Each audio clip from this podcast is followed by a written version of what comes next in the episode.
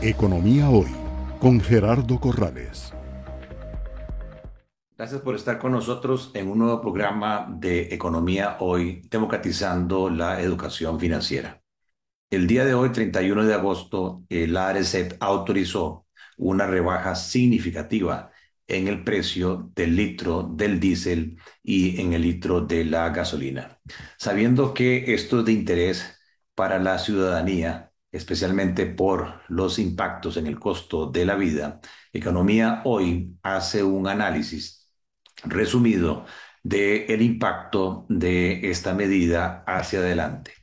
Para eso eh, vamos a compartir esta eh, presentación. En primer lugar, el anuncio que los medios de comunicación divulgaron es que en el caso de la gasolina super, la rebaja es de 1.101 colones por litro a 956, 145 colones. La gasolina regular de 1.078 colones a 922, 156 colones por litro.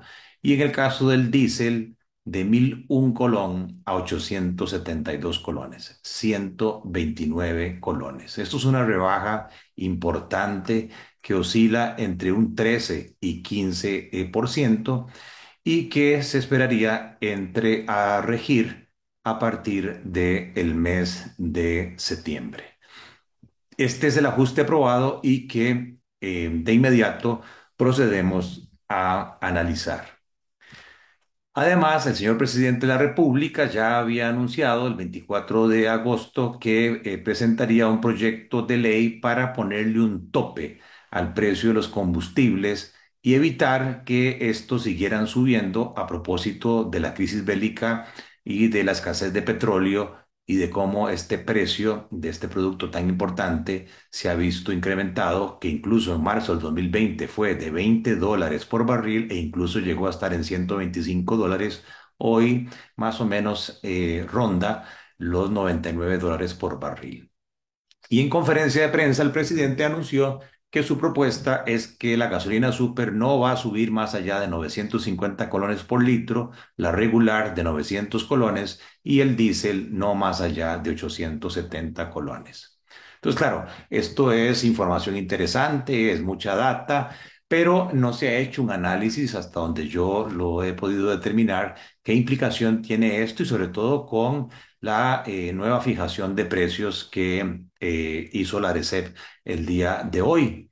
Y además, quién va a pagar y de qué monto es este subsidio o esta ayuda, porque de algún lado tienen que salir los recursos y eso es lo que pretendemos explicar en este programa. A pesar de esta rebaja, es importante que los ciudadanos estemos conscientes de cuánto ha subido el precio del diésel y el precio de la gasolina. Por ejemplo, en el caso del diésel, si nos vamos a los precios que había prepandemia en marzo de 2020 era de 464 colones el litro. Si tomamos los precios preguerra, en febrero de este año 671. Y ahora se anuncia 872 colones. Y así ustedes pueden ver la evolución de los precios de la gasolina regular y de la gasolina super. O sea que porcentualmente hablando, a pesar de esta rebaja significativa, el diésel ha subido prepandemia un 88% o preguerra un 30%. Y la gasolina un 66% y un 23-25% respectivamente.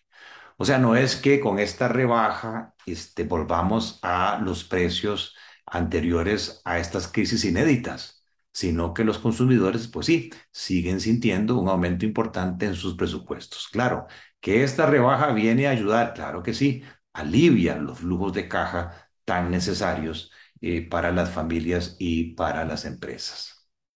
Ahora bien, ¿cuánto le cuesta al país el tope de precios anunciado por el presidente? Aquí la respuesta va a depender de cuál sea el nivel de precios vigente eh, contra el cual se compara los topes anunciados por el señor presidente. Entonces, por ejemplo, si nosotros hacemos la comparación de precios con lo que va a empezar a regir en el mes de septiembre, vemos que en el caso de la gasolina super habría que rebajar eh, de algún lado, ya sea el impuesto a través de un subsidio, 6 colones por litro. En la regular, 22 colones por litro y en el diésel, 2 colones por litro. Si tomo el consumo, la demanda que hubo en millones de litros el año pasado, 2021, se consumieron en el país en el año 624 millones de litros de gasolina super, 636 millones de gasolina regular y 1.201 millones de diésel, que multiplicados por las rebajas para llegar a los topes, significaría en total una reducción o un subsidio equivalente a más de 20 mil millones de colones, que al tipo de cambio de venta actual nos daría que si esos precios se mantuvieran en el año, tendríamos como país, como gobierno, que subsidiar 31 millones de dólares. Y que la distribución de este subsidio caería en su mayor medida en la gasolina regular, en la gasolina super y en menor medida en el diésel. Cosa que eh, respetuosamente me parece que hay que revisar porque hasta donde tengo entendido el transporte público, la agricultura dependen más del diésel y las clases medias altas pues usan más la gasolina regular y super. Comparativamente, es este subsidio o esta ayuda significa respecto al monto anual que recauda el gobierno por el impuesto único a los combustibles, que son 810 millones de dólares, apenas un 4%. Y respecto al Producto Interno Bruto, 0.05%. Es decir, que el ideal es que los precios de los combustibles se mantuvieran en los niveles que van a regir a partir de septiembre, porque el monto de la ayuda del gobierno sería manejable. El problema está, ¿qué sucede si la incertidumbre, la volatilidad de precios, la crisis energética, el tipo de cambio u otros elementos hacen que de nuevo los combustibles regresen a los precios que tenían en agosto? En ese caso, para mantener los topes anunciados por el presidente, estaríamos hablando de montos de subsidios por litro mucho más significativos.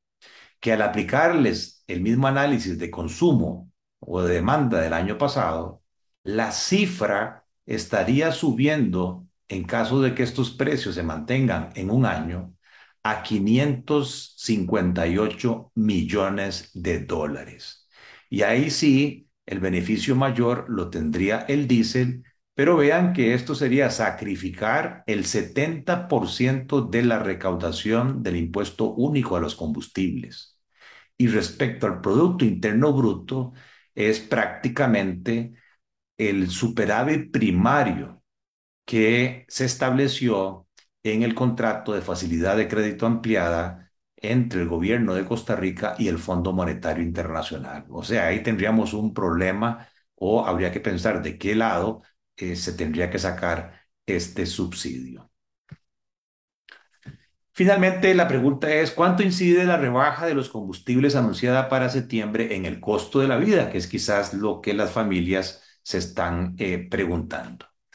Para esto es importante repasar que la inflación en Costa Rica se mide a través del índice de precios al consumidor, que no es más que una canasta, un conjunto de bienes representativos del consumo de las familias. En este caso se toma como referencia esa canasta de bienes y los pesos, la importancia relativa de cada bien que tenían en agosto del 2018 dentro del patrón de consumo de los hogares, eh, según la encuesta de ingresos y gastos que realiza el INEC entre febrero del 2018 y marzo del 2019. Se incorpora en esa canasta eh, el comportamiento del consumo de todos los hogares que residen en las zonas urbanas del país. No importa la cantidad de miembros, los tamaños de las familias, los grupos socioeconómicos, sus niveles de ingreso, se toma en cuenta esa canasta, que representa el 71% de toda la población costarricense. Digamos, es como una muestra representativa de los patrones de consumo de eh, los costarricenses. Y por esa razón, esa canasta está conformado por casi 290 artículos en 13 diferentes categorías de gastos de consumo que se asemejan o que son espejo del patrón de gastos de una familia eh, mensual en los habitantes de dicha eh, área. Estos 290 artículos son casi el 85% del total del gasto mensual de consumo de esos hogares. Y se toma como inicio los precios que tenían esos bienes en diciembre del 2020. Y a partir de ahí, todos los meses, el INEC y el Ministerio de Economía eh, calculan los nuevos precios cada mes y sacan las variaciones. Y a esa variación de precios mensual es lo que le llamamos la inflación. Se utiliza ese índice como referencia para tomar medidas de política económica, monetaria, fiscal, sea por el Banco Central, sea por el gobierno. Esa canasta de bienes en diciembre del 2020 decía que esas familias de las zonas urbanas gastaban el 24.32% de su consumo en alimentos y bebidas no alcohólicas, en transporte el 14.82%, en alquiler y servicios de la vivienda 12.51%, en temas de infocomunicación 7.84%. Si sumamos todos estos pesos, nos da el 100% del gasto de consumo de estas familias.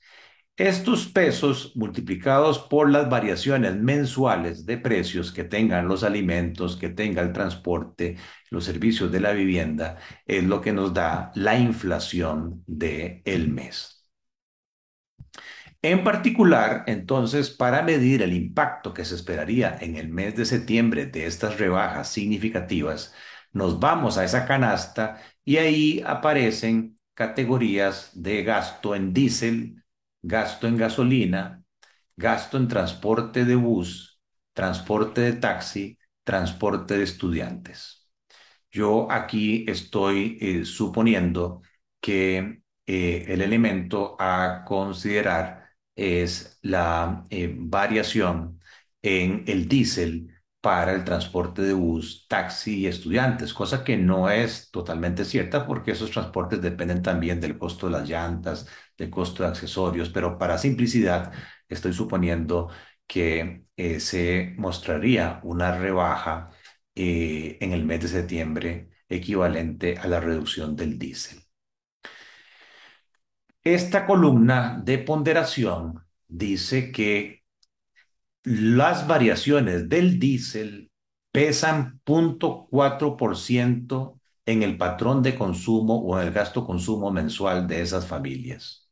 Que la gasolina pesa 3.6, el transporte de bus 2.2, taxi 0.85, estudiantes 0.35. Si sumamos, quiere decir que el efecto total del combustible es de 7.4.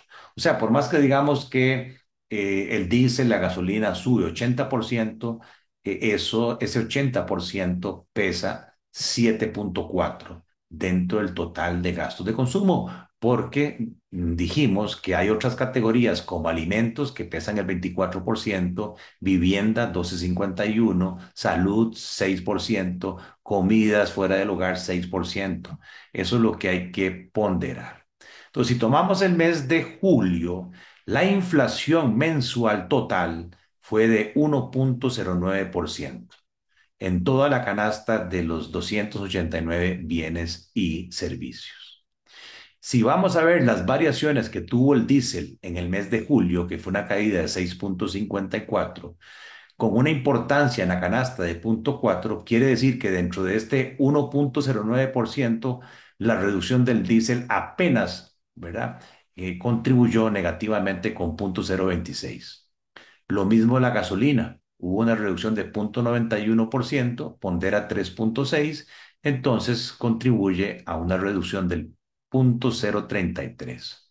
Pero el transporte de bus subió 5.41, eh, el transporte de taxi no varió en julio y el transporte estudiante subió 0.67.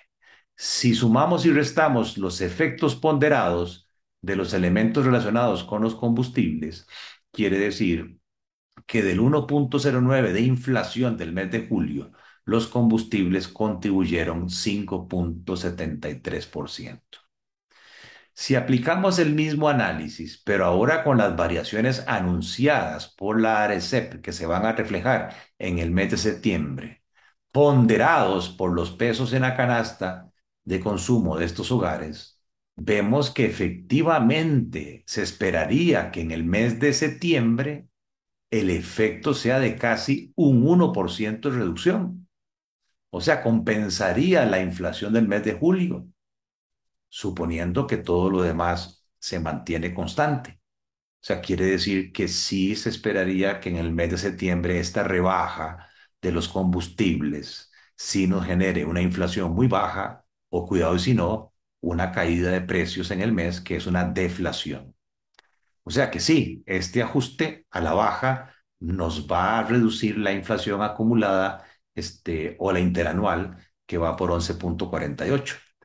Pero el tema es que estas rebajas son por una sola vez, no son repetitivas en el tiempo. Y entonces va a depender de lo que suceda hacia adelante con el precio de los combustibles y con el precio de otros bienes. En conclusión y recomendaciones, en el mes de septiembre se tendrá una rebaja significativa en el diésel y la gasolina entre un 13 y 15%, pero esos efectos se darán por una sola vez. Aún con esta rebaja, el aumento del diésel ha sido de un 88% y 30%, y en la gasolina entre un 66 y 25%, respectivamente, comparando los precios que existían prepandemia en marzo del 2020 y preguerra en febrero del 2022. La incertidumbre y la volatilidad del precio del petróleo y del tipo de cambio, en mi criterio, va a continuar durante el resto del 2022 y 2023. Mientras la guerra no se resuelva, mientras el tema de los contenedores no se resuelva, mientras el COVID-0 de los chinos no se resuelva, los precios, la incertidumbre, la volatilidad van a estar con nosotros por lo menos el resto del 2022 y el 2023. El tope de precios a los combustibles anunciado por el presidente parece haberse fijado anticipando la reducción del mes de septiembre. Y por eso el impacto anual de mantener dicho tope es apenas de 31 millones de dólares, o sea, un 4% el impuesto único a los combustibles o un 0.05% del PIB. Pero claro, esto bajo el supuesto que los precios se mantienen constantes respecto a los que acaba de fijar la ARECEP. Y eso no es ninguna garantía. La distribución de este subsidio, en mi criterio, debe revisarse, pues el 69% del ahorro se lo está llevando la gasolina regular. Y el diésel que incide sobre la mayoría o sobre los más necesitados, que son transporte público y la agricultura, solo un 12%. Nada nos garantiza que el precio del petróleo y los combustibles, como el tipo de cambio, vuelvan a subir, regresando a los niveles vigentes en agosto, en cuyo caso el costo anual del subsidio sí se vuelve muy importante. 560 millones de dólares bajo el supuesto que se mantengan un año. Eso sería una pérdida del 70% del impuesto único a los combustibles, o el equivalente al punto 84 del Producto Interno Bruto. Ahí sí estamos hablando de un problema serio, porque se pondría en riesgo la meta del superávit primario con el Fondo Monetario para el 2022. Y ahí sí el gobierno tendría que pensar de dónde tendría que sacar el dinero para compensar este subsidio de 560 millones de dólares. O es deuda, mayor deuda, o habría que pensar en un incremento de algún otro impuesto. La rebaja en los combustibles va a incidir por una sola vez en el mes de septiembre en el nivel de inflación, lo cual podría acercarse a cero o negativa en ese mes.